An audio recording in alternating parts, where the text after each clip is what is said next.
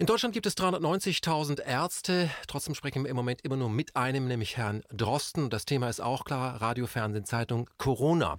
Wir wollen das Spektrum, das medizinische Spektrum erweitern. Wir sprechen nämlich heute mit der Schwindelambulanz in Sinsheim.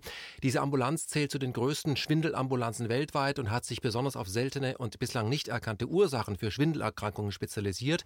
Der Leiter ist Dr. Bodo Schiffmann. Er ist Neurologe, Facharzt für Schwindelanfälle und wurde bereits mehrfach für seine Arbeit als Topmediziner in der jährlichen Ärzteliste benannt und ausgezeichnet. Herr Schiffmann, ich grüße Sie.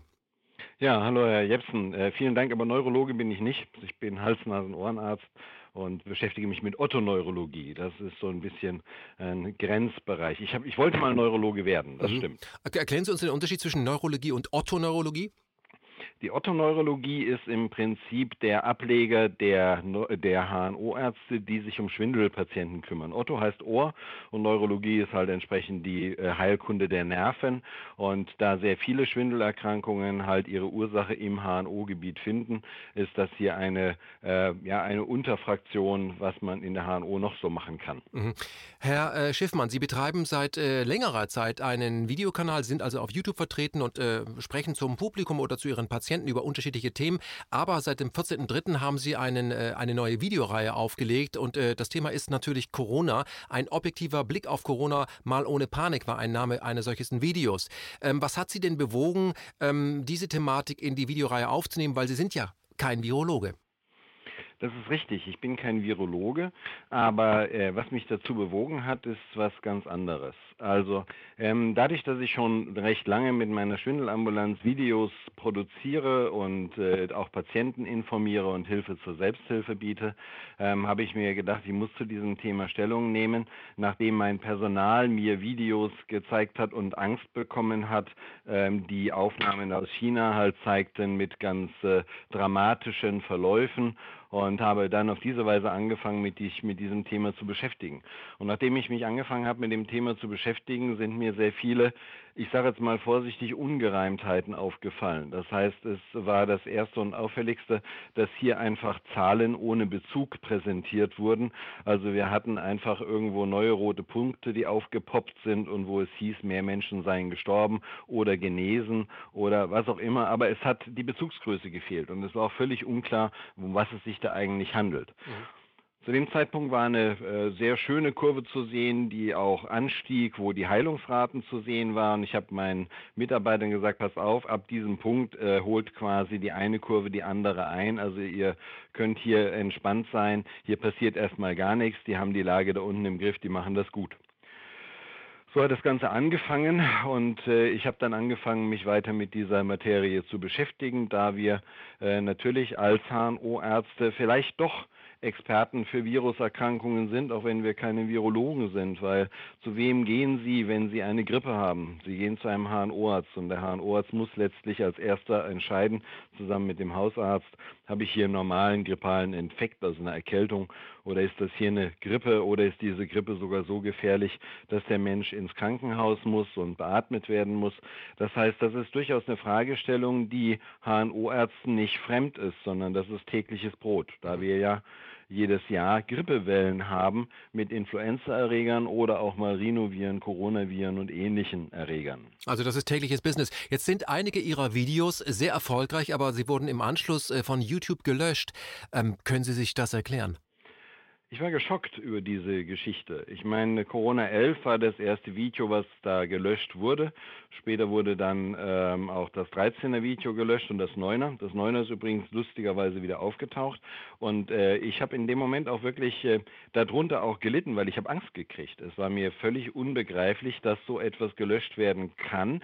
Und zunächst mal kriegen sie auch überhaupt keinerlei Rückmeldung von, von YouTube. Das wird einfach nur, auf einmal ist es weg, es taucht ein rotes Auge auf. Sie kriegen keine Erklärung, Sie kriegen keine E-Mail, das Ding ist weg. Das ist eine Sache, wenn Sie eine kontroverse Meinung oder eine andere Meinung haben, als es der Mainstream ist, der Sie zumindest erstmal schockt. Also mittlerweile ähm, gehe ich damit deutlich lockerer um und äh, bin eigentlich ganz froh, dass wer auch immer das veranlasst hat, ob das eine Beschwerde war oder wie auch immer, nur dadurch wurde die Sache überhaupt bekannt und dieses Video wurde, wie es so schön heißt, viral. Passt in dem Fall, ja. Mhm. Ja, das passt. Sie sind in Ihrem aktuellen äh, Video Nummer 16 auf ein äh, aktuelles Papier des Robert-Koch-Institutes eingegangen. Ähm, ich habe mir das natürlich angeschaut und das, was Sie in diesem Video sagen, ich würde Sie gleich nochmal fragen, das kann ich gar nicht glauben. Es geht um Obduktionen zu äh, Patienten, die gestorben sind, offiziell an Corona, aber das Robert-Koch-Institut rät davon ab, also zu, zu öffnen? Also das Lustige an der Sache ist ja das, es wurde schon ein paar Mal irgendwo darüber gesprochen, wie man jetzt eigentlich rausfindet, ob wir eine Bedrohungssituation haben oder nicht. Und wir haben, ich habe ja mal in dem, äh, in meinen Videos so dieses Spiel gemacht, wie hätten Sie reagiert, wenn Sie Gesundheitsminister eines Landes wären und eine tödliche Seuche steht vor der Tür. Ich hätte mir natürlich, genau wie die Kripo das auch machen würde, wenn auf einmal in Sinsheim 30 Leichen rumliegen, dann würde mich interessieren, warum liegen in Sinsheim auf einmal 30 Leichen rum? Und der Einzige, der mir das beantworten könnte, in dem Fall ist ein Gerichtsmediziner oder ein Pathologe. Und bei jedem, also bei jeder Sache wird das so sein und man wird das sich angucken, weil man hier die besten Informationen natürlich draus ziehen kann, logischerweise. Also eine Standardprozedere. Naja, zumindest in der Kriminalistik. Ich mhm. finde, wir sind ja schon in gewisser Weise in einer vergleichbaren Situation. Im Umkehrschluss ähm, sagt der Chef des Robert Koch Instituts auf Nachfrage mehrfach, dass nicht unterschieden wird zwischen Patienten, die an Covid und mit Covid äh, gestorben sind. Sie kennen vielleicht in dem Zusammenhang meinen etwas ähm, bizarren Vergleich, den ich meiner Tochter erklärt hatte, wie die ist neun Jahre, ähm, und habe ihr erklärt, wie man das eigentlich hier im Moment macht. Und dann hat sie mir gesagt, Papa, sagst du das auch anderen Menschen, erklärst du denen das auch so? Da sage ich, nee. Dann sage ich, warum machst du das nicht? Das versteht man wenigstens. Mhm. Gut, erklären Sie doch mal, also das Robert-Koch-Institut sagt, da sind Menschen, die sind gestorben, wir sagen, die sind äh, an äh, Corona gestorben und äh, um das wirklich genau zu wissen, müssten wir obduzieren, aber davon raten wir ab, machen Sie das nicht, rät das Robert-Koch-Institut. Das Robert-Koch-Institut sagt, wir gucken gar nicht. Und wie ich heute gehört habe, schließen sich jetzt andere Länder an und gucken auch nicht mehr, woran die Leute gestorben sind. Also Menschen sterben an was auch immer und dann wird ein Abstrich gemacht und dann wird teilweise beim Leichnam ohne dass man ihn vorher untersucht hätte, Covid-19 festgestellt und anschließend wird er in die Liste der Covid-Toten eingetragen. Hm. Können Sie uns das erklären, warum ausgerechnet das Robert-Koch-Institut keine Gewissheit haben möchte? Weil nach einer Obduktion äh, weiß man doch mehr als vorher.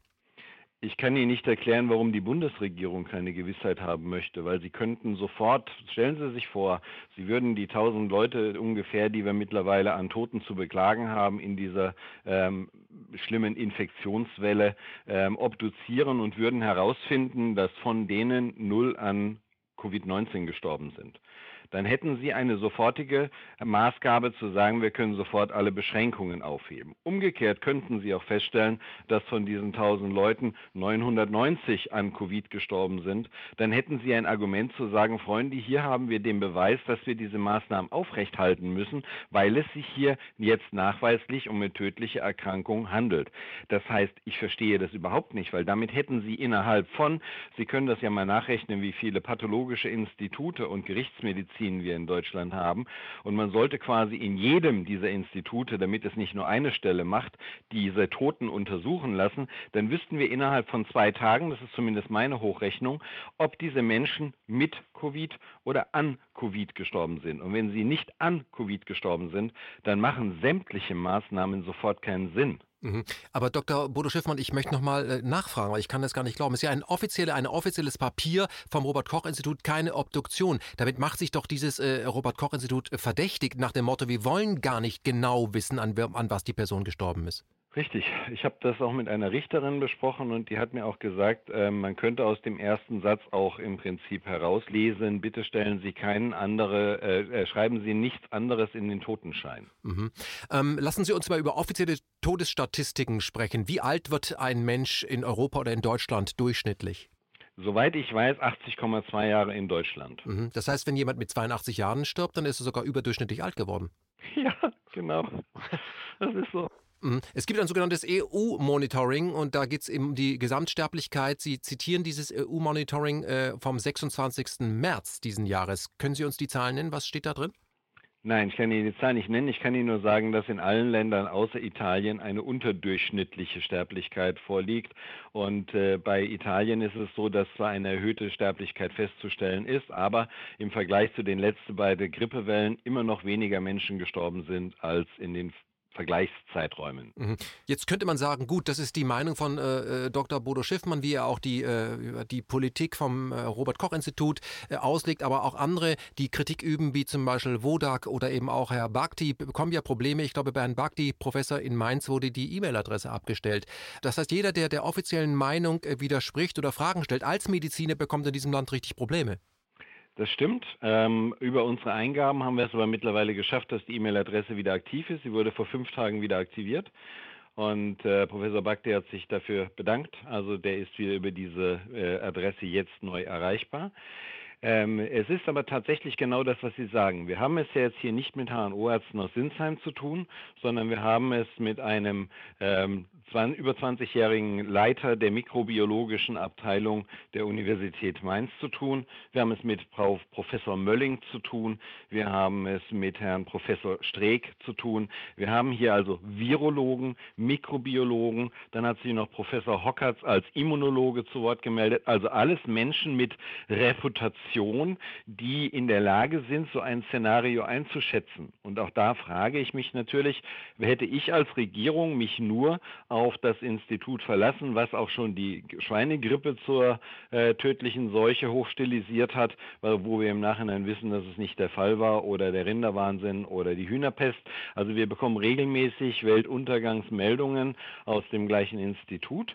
Und es wird, äh, man würde erwarten, dass man jetzt zumindest die Leute fragt, die das letzte Mal dafür gesorgt haben, dass hier verhindert wurde, dass ein Szenario wie dieses entsteht. Und da ist tatsächlich der Dr. Wolfgang Wodak auch als Experte absolut ähm, hoch dekoriert, weil er, ihm ist es maßgeblich zu verdanken, dass die Schweinegrippenepidemie, Pandemie als solche als, äh, als Fake entlarvt wurde. Mhm. Ich möchte an dieser Stelle nochmal auf eine, einen Film von Arte hinweisen, Profiteure der Angst, den man im Netz, wenn man ein bisschen sich Mühe gibt, finden kann. Da sieht man auch schon Drosten, da sieht man auch schon Wodak und äh, ja, die, äh, die Art und Weise, wie dort über die Menschen gesprochen wird oder auch wie sie sich selber darstellen, ist ähnlich wie mit dem heutigen. Herr äh, Drosten ist jemand, der der große Alarmist ist und Herr Wodak sagt, das ist alles gar nicht so schlimm und wir wissen, wie es ausgegangen ist. Lassen Sie uns aber noch ein bisschen mehr Expertise in dieses Gespräch packen, weil wir jetzt von deutschen Medizinern gesprochen haben. Auch das äh, ja, New England Journal of Medicine, können Sie erklären, auch was das für ein Magazin ist, äh, hat am 26. März ein Papier publiziert, was, was dem, was wir hier gerade besprechen, recht gibt.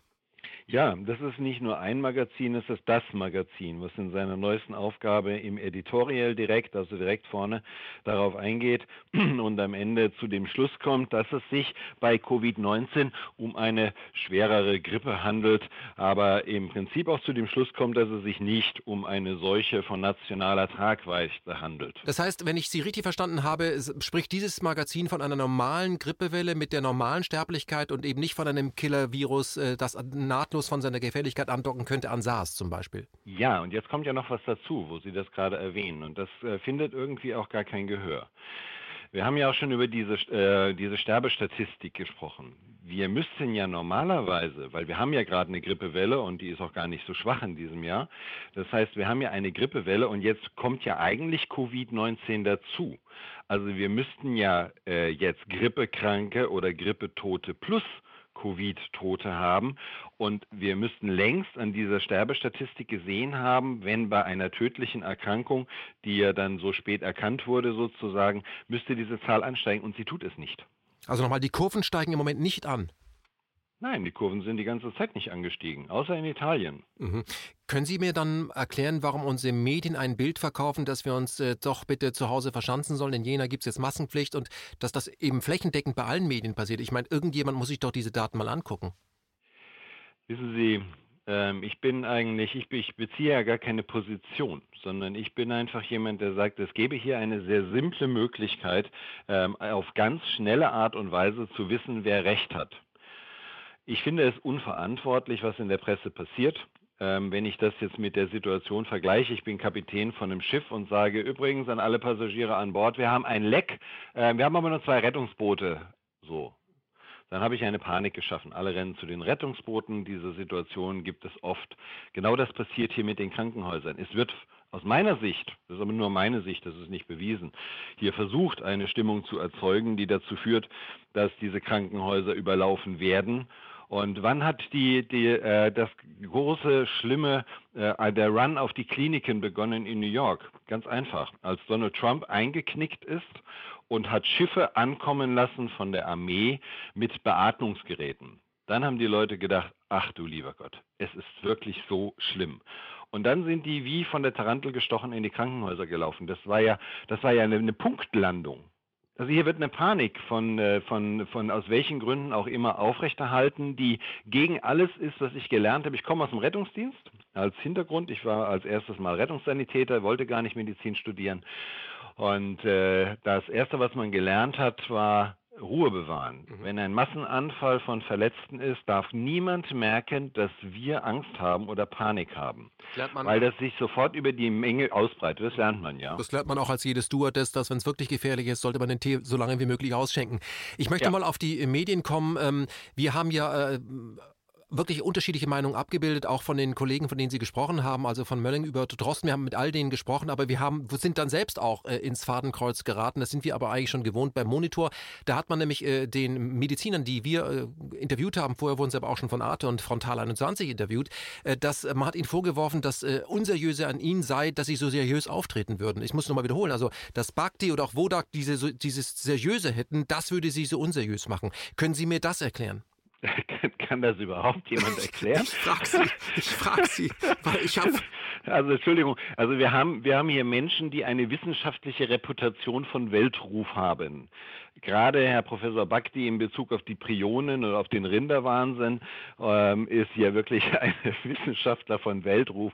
Aber wir, wir können ja auch über einen großen Teich gehen und gucken uns einen der, ähm, der, der führenden Kräfte da an, Professor Ioannidis, der auch nicht gehört wird, der äh, dann der, der Gründer der Cochrane Library. Ähm, es, äh, dann müsste also, nein, das sage ich jetzt nicht. Ich stelle Ihnen mal eine Frage nicht als Mediziner, sondern als Bürger und äh, wenn ich das richtig verstanden habe, äh, auch äh, Vater mindestens eines Kindes. Ähm, in Deutschland äh, wird ja, ist ja Artikel 8 auf Eis gelegt, äh, geschlagen durch Paragraph 28 und das alles immer auf unbegrenzte Zeit, Versammlungsfreiheit und ähm, Shutdown hat ja auch hohe wirtschaftliche Folgen. Das kostet dieses Land sehr, sehr viel Geld und das Geld ist dann plötzlich da, hätte man ja auch vielleicht vorher in die Gesundheit investieren können. Ähm, sehen Sie die Demokratie gefährdet oder sind Sie ein Alarmist? Ich habe Großeltern und Eltern gehabt, die beide im Krieg waren und man hat uns beigebracht, wie eine Weltwirtschaftskrise entsteht. Und man hat, ich habe die natürlich auch gefragt, ähm, warum habt ihr nichts gemacht, äh, als das mit Adolf Hitler und ähnlichen Sachen war. Und tatsächlich äh, waren eine der ersten Sachen, die damals liefen, Ermächtigungsgesetze. Die zweite Sache war, dass der Staat halt Geld gedruckt hat, eine Hyperinflation geschaffen hat. Diese Szenarien drängen sich einem im ersten Moment auf. Ich weiß das nicht und ich bin weit entfernt davon, irgendwelche Verschwörungstheorien zu machen. Will ich auch gar nicht. Ich mache, möchte nur das, was eigentlich Standard ist. Es gibt die sogenannten Kochschen Postulate. Die Kochschen Postulate sind die Grundlage der Infektionslehre. Diese sind einzuhalten, bevor man im Prinzip erklärt, dass man es mit einer Krankheit im wissenschaftlichen Sinne zu tun hat. Es gibt sogenannte evidenzbasierte Medizin. Das heißt, Sie müssen Zahlen haben, die einen Bezug zu irgendwas haben und Sie müssen ein kluges, äh, sie müssen einfach ähm, ja nachdenken, was sie eigentlich tun. Das heißt, wenn ich das Glück habe, das habe ich in einem meiner ersten äh, Videos gesagt, wir haben das Glück, dass wir Heinsberg haben. Wir haben eine abgeschlossene Gemeinde, die wir genau untersuchen können und genau erfahren können, was dieser Virus eigentlich macht. Und Wer hat es gemacht? Professor Streeck hat es gemacht. Warum hat er es gemacht? Weil er sich gewundert hat, dass das Robert-Koch-Institut das nicht macht. Und dann kam jetzt dieses Spiel auf, wie gesagt, mit den äh, Patienten, dass man nicht einfach guckt, woran sind die gestorben. Das ist doch naheliegend. Mhm. Wir könnten jetzt sehr schnell, weil immer, ja, wir wissen nicht, wann wir die Maßnahmen lockern, wir gehen immer weiter. Es gibt ja insgesamt drei Szenarien, die von der Bundesregierung abgearbeitet werden. Das eine ist eine in Auftrag gegebene äh, Einschätzung eines Krisenszenarios mit einem Coronavirus, was 2012 ausgegeben wurde. Finden Sie überall im Netz das ja. Original. Sie finden es auch bei der ja. Bundesregierung, ist keine Geheimnis. Geheimsache, ist keine Verschlusssache. Das Ganze ist eine mehr oder weniger schlecht abgekupferte Arbeit des äh, Szenarios 201 von der WHO. All diese Spiele mit einem Coronavirus sind sinnvoll damit man sich für eine Krisensituation Gedanken macht, wie man dann am geschicktesten reagiert. Dazu gibt es noch im Spiegel erwähnt auch ein, äh, eine Verschlusssache, des, äh, woran sich die Bundesregierung orientiert. Da geht es über vier verschiedene Szenarien ähm, nach dem Motto frühe Eindämmung, nicht gelungene Eindämmung und Katastrophenfall bis dahin und wie man sich da verhält. Wir befinden uns in einem Drehbuch. Wir befinden uns in einem Drehbuch, an das sich die Politiker halten, weil sie denken, dass wir es hier mit einem todbringenden Virus zu tun haben. Ich unterstelle mal gar nichts Böses. Um aus diesem Szenario auszubrechen, gelingt nur, wenn ich valide Zahlen habe. Und das gelingt nicht darüber, dass ich die Testreihen erhöhe und mehr Leute immer der Reihe nach äh, messe. Dann kriege ich nämlich eine Laborpandemie. Das ist nämlich nicht aussagekräftig, sondern ich muss jetzt gucken, wie kann ich diese Sache rauskriegen. Und der kleinste gemeinsame Nenner ist das, was Professor Streeck gemacht hat. Er ist nach Heinsberg gegangen. Er hat die meisten, und das kann ihm niemand absprechen, deswegen hat er die größte Expertise. Er hat die meisten Covid-19-Patienten persönlich als Arzt untersucht, hat Abstriche gemacht und hat auch da was ganz Interessantes festgestellt. Da können wir gleich nochmal drüber sprechen. Und äh, hat diese Arbeit gemacht, die eigentlich hätte gemacht werden müssen durch das Robert-Koch-Institut, ganz mhm. klar. Mhm. Erklären Sie doch mal den Ort, wo er untersucht hat, für alle, die das nicht mitbekommen haben, und was hat er gefunden? Also der Ort heißt Heinsberg, liegt in Nordrhein-Westfalen. Es hat dort die erste Häufung von Covid oder äh, dieser, ähm, sag jetzt mal, Lungen- oder Erkältungserkrankungen gegeben und auch die Krankenhäuser wurden in diesem Gebiet dann sehr schnell überlastet. Das Ganze ging wohl von einer Karnevalsveranstaltung aus, wo wir sehr viele Menschen waren, die zum Teil vorher in jetzigen Sperrgebieten waren und äh, zum Beispiel beim Skifahren waren. Man hat recht schnell erkannt, dass hier im Prinzip eine sehr starke Erkältungs- oder ähm, Ansteckungswelle durch diesen Ort lief und hat diesen Ort ziemlich schnell hermetisch abgeriegelt und die Leute unter Quarantäne gesetzt. Dadurch haben wir hier ein äh, komplett abgeschlossenes Kollektiv und können hier beurteilen, wie schnell hat sich der Virus in der Gesamtbevölkerung dieses Ortes ausgebreitet. Wie aktiv ist der? Wie viel Prozent sind gestorben? Was hatten die für Symptome? Es sind ganz tolle Erkenntnisse dabei rausgekommen, zum Beispiel, was vorher keiner beobachtet hat, ist wohl auch sehr charakteristisch, dass die Patienten Geruchs- und Geschmacksverluste gekriegt haben, und zwar nur für einen sehr begrenzten Zeitraum. Geruchs- und Geschmacksverluste, muss man wissen, äh, gibt es bei grippalen Infekten auch sehr häufig. Allerdings können die auch bleiben. Also die sind nicht für ein, zwei Tage erfahrungsgemäß, sondern die halten länger und die muss man auch teilweise medikamentös behandeln. Hier gehen die aber offensichtlich recht schnell wieder weg. Aber der Knaller, den er festgestellt hat, ist, dass, dass, dass sie nicht in der Lage waren, bei Abstrichen auf Handys, Tastaturen, Türklinken und sogar bei den Hauskatzen irgendwelche lebendigen Viren nachzuweisen und es ist auch nicht gelungen, lebendige Viren dann im Labor anzuzüchten. Damit ist es keine Schmierinfektion. Und Sie wissen, dass ganz lange hier auch durch die Presse ging, wie hochkontagiös dieses Virus ist und wie lange das auf Oberflächen überlebt und dass das ja besonders schlimm wäre, weil es viel länger lebt als die, als die Grippeviren. Und das ist falsch, stimmt nicht. Es ist einfach gar nicht untersucht worden. Mhm. Und der Experte, der vor Ort war, hat gesagt, es ist eine Schmierinfektion und die überleben da nicht bitte, das soll jetzt nicht heißen, dass die Leute nicht ihre Hände waschen und dass sie nicht die Einkaufswagen äh, anfassen oder sowas. Da sind ganz andere Sachen drauf, die man über eine Schmierinfektion kriegen kann.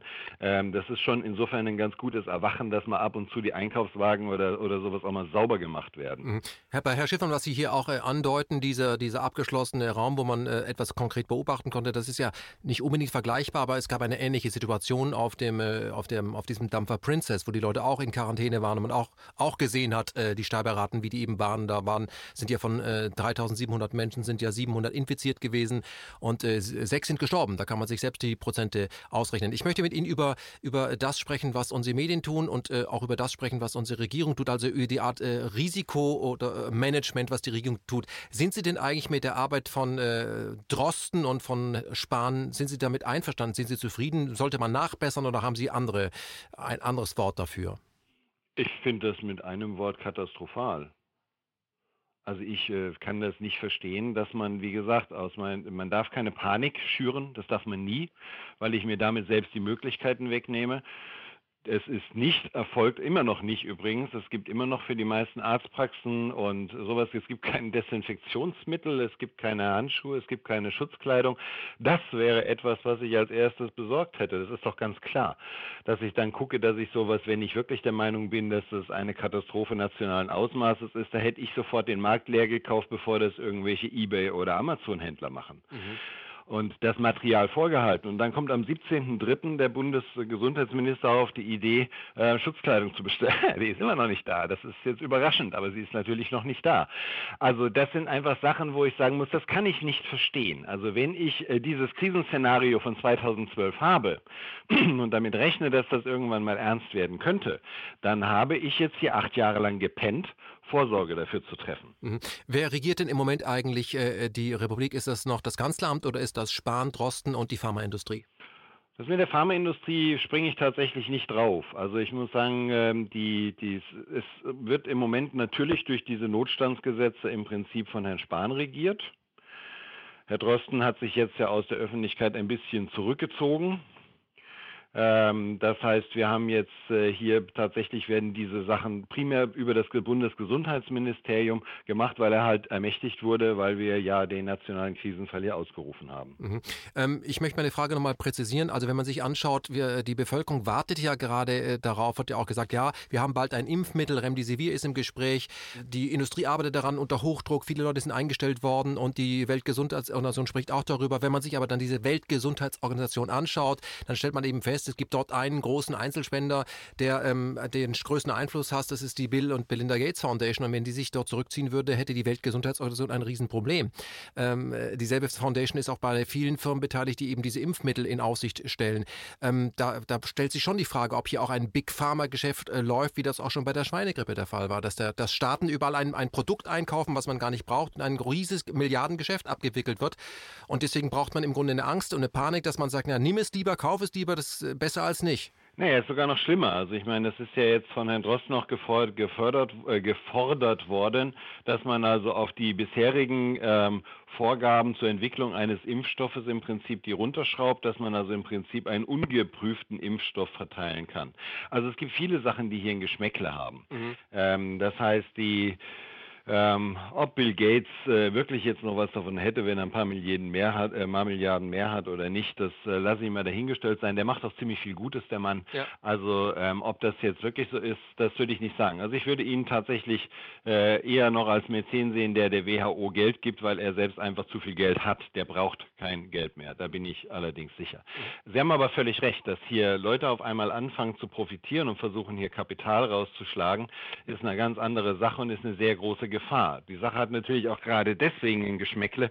Ähm, Sie wissen, meine Kinder, ich habe es mehrfach gesagt, sind beide, sind zwei, äh, geimpft und sind, äh, äh haben also die Standardimpfungen, haben auch Masernimpfungen und das ganze Gedöns schon gehabt. Also Sie sind kein Impfgegner. Ich bin absolut kein Impfgegner, das ist mir einfach auch wichtig, das äh, zu sagen. Aber nachdem jetzt im Prinzip im direkten Vorfeld dieser ähm, nationalen oder internationalen Katastrophe mit Gewalt noch das Masernschutzgesetz durch den sämtliche Verfassungsschritte durchgeboxt wurde, dass Menschen zu Impfungen gezwungen werden können, das kriegt auf einmal ein Geschmäckle. Das ist eine Sache, die vielleicht einfach nur ein dummes Zusammentreffen ist, aber es ist zumindest so, dass man sich da einem gewissen Eindruck nicht entziehen kann. Und das ist natürlich auch gefährlich. Es kann natürlich nicht sein, dass das Patent zum Testen von, äh, von den Coronaviren bei Herrn Drosten liegt und der gleichzeitig damit befangen ist und die Regierung beraten soll, wo er in jedem Test im Prinzip was verdient. Also das ist schon eine Sache, die ist ein bisschen unglücklich. Auch das ist eine Sache, wo ich sagen muss, da muss ich natürlich jemand fragen, der nicht in irgendeiner Weise selbst davon profitieren würde. Mhm. Übrigens die Sache mit der Impfung überhaupt. Also ähm, Frau Professor Mölling war es, wenn ich es richtig weiß, und auch der Ah, jetzt komme ich nicht auf den Namen, der den Podcast mit seiner Schwester gemacht hat, der geleakt wurde. Mhm. Der ähm, ebenfalls ein Virologe. Beide haben im Prinzip sehr deutlich gesagt, dass man sich davor nicht impfen muss, weil wenn man einmal damit Kontakt hatte, ist man dagegen immun und genau wie der SARS-CoV-1 ist das Ding danach verschwunden. Also sie wollen mit Gewalt einen Impfstoff entwickeln gegen einen Virus, den es nach Meinung führender Virologen zu dem Zeitpunkt nicht mehr gibt. Das ist, mhm. das ist großartig. Also was Sie andeuten ist, äh, das ist ja auch der, der, der Wahnsinn, die Leute sollen sich zwar wegsperren, obwohl man auf einer anderen Seite eben sagt, dass äh, letztendlich ein, der große, ein großer Teil der Bevölkerung, der größte Teil letztendlich mit diesem Virus längst in Kontakt gekommen ist und deswegen nichts äh, spürt, weil sie bereits dagegen Resistenzen entwickelt haben. Das heißt, das Immunsystem hat normal reagiert. Ja, und das Lustige daran ist, wir würden es noch nicht mal feststellen, wenn wir die testen. Weil was wir hier testen ist, wir suchen quasi Virus-RNA äh, und wir suchen tatsächlich keine Antikörper dagegen, weil es noch gar keinen Antikörpersuchtest gibt. Das heißt, wenn ich das feststellen wollte, müsste ich IgG testen, also Immunglobuline, also körpereigene Abwehrstoffe gegen diesen Virus. Das gibt es aber noch gar nicht. Dann könnten Sie nämlich testen, wie viel Prozent der Bevölkerung sind denn längst immun dagegen. Mhm. Wenn Sie nämlich zu spät kommen und machen den Abstrich, dann sieht der aus wie einer, der noch nicht infiziert wurde, weil er einfach kein Virusmaterial mehr im im Körper hat, weil das vom körpereigenen IgG platt gemacht wurde.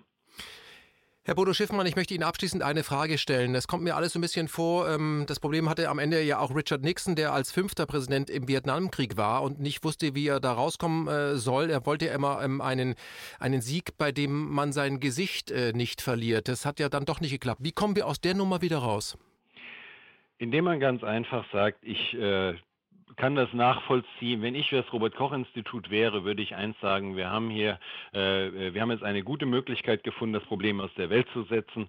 Äh, wir haben jetzt alle pathologischen Institute äh, beauftragt, dass alle Patienten, die an Covid oder mit Covid gestorben sind, zu obduzieren, um ein für alle Mal zu klären, wie gefährlich dieses Virus ist, weil dadurch werden wir Ihnen nächste Woche sagen können, ob wir schlagartig alle Beschränkungen aufheben können. Und das hätte Signalwirkung für Europa. Das heißt, wenn Deutschland das machen würde, und das kann nur Deutschland machen, weil es gab kein Land, wo sich so viele echte Experten, also nicht Schiffmann-Sinsheim, sondern echte Experten gemeldet haben und gesagt haben, hier stimmt was nicht, hier wird unsauber gearbeitet, wir sehen nicht den Grund für diese Maßnahmen. Mhm.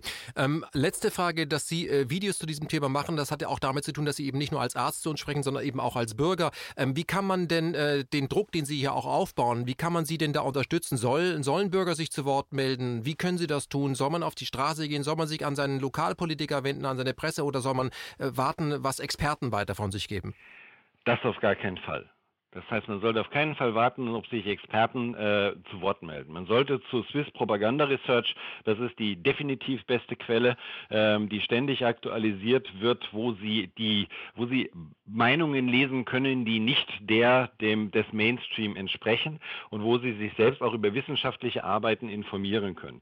Ich habe das meinen allen, die mir geschrieben haben, zurückgeschrieben. Sie müssen ein Gesicht zeigen. Jeder von uns hat eins. Wir sollen gar nicht auf die Straße unbedingt jetzt als primäres Ziel gehen, sondern wir haben ja die Möglichkeit, äh, so wie wir auch miteinander sprechen, über Facebook, YouTube, Instagram und man soll diskutieren. Aber man soll ganz einfach, wenn man Zweifel daran hat, nicht sagen, naja, wird schon alles gut, sondern sein Gesicht zeigen, seinen Namen zeigen, in die Öffentlichkeit gehen und sagen, und ich möchte auch, dass sich hier etwas ändert. Und damit haben wir eine Möglichkeit der Demonstrationsrechtes, was wir anders gar nicht haben. Das heißt, da können Sie noch viel mehr erreichen. Facebook, YouTube, das sind die Kanäle, auf denen heute mit allen kommuniziert wird. Und da sollte jeder seine Meinung zeigen und auch gerne die Meinung des Robert Koch Instituts genauso versuchen, solide zu belegen, wie ich mir versuche, Mühe zu geben, meine Thesen, Fakten oder es sind alles das gar nicht. Ich mache gar keine Thesen und Fakten. Ich äh, sehe nur unklare Zahlen und ich möchte klare Zahlen, damit ich dann anschließend das RKI unterstützen kann, wenn es klare Zahlen gibt. Mhm. Dr. Bodo Schiffmann, ich bedanke mich ganz herzlich für dieses Gespräch und ich kann Ihnen garantieren, es äh, wird im Netz äh, seinen Weg gehen und Sie werden Feedback bekommen und wir werden noch mehr medialen Druck aufbauen. Wir können ja da froh sein, dass wir eben die sozialen Medien haben. Hätten wir sie nicht, hätten wir ein echtes Problem. Vielen Dank nach Sinsheim.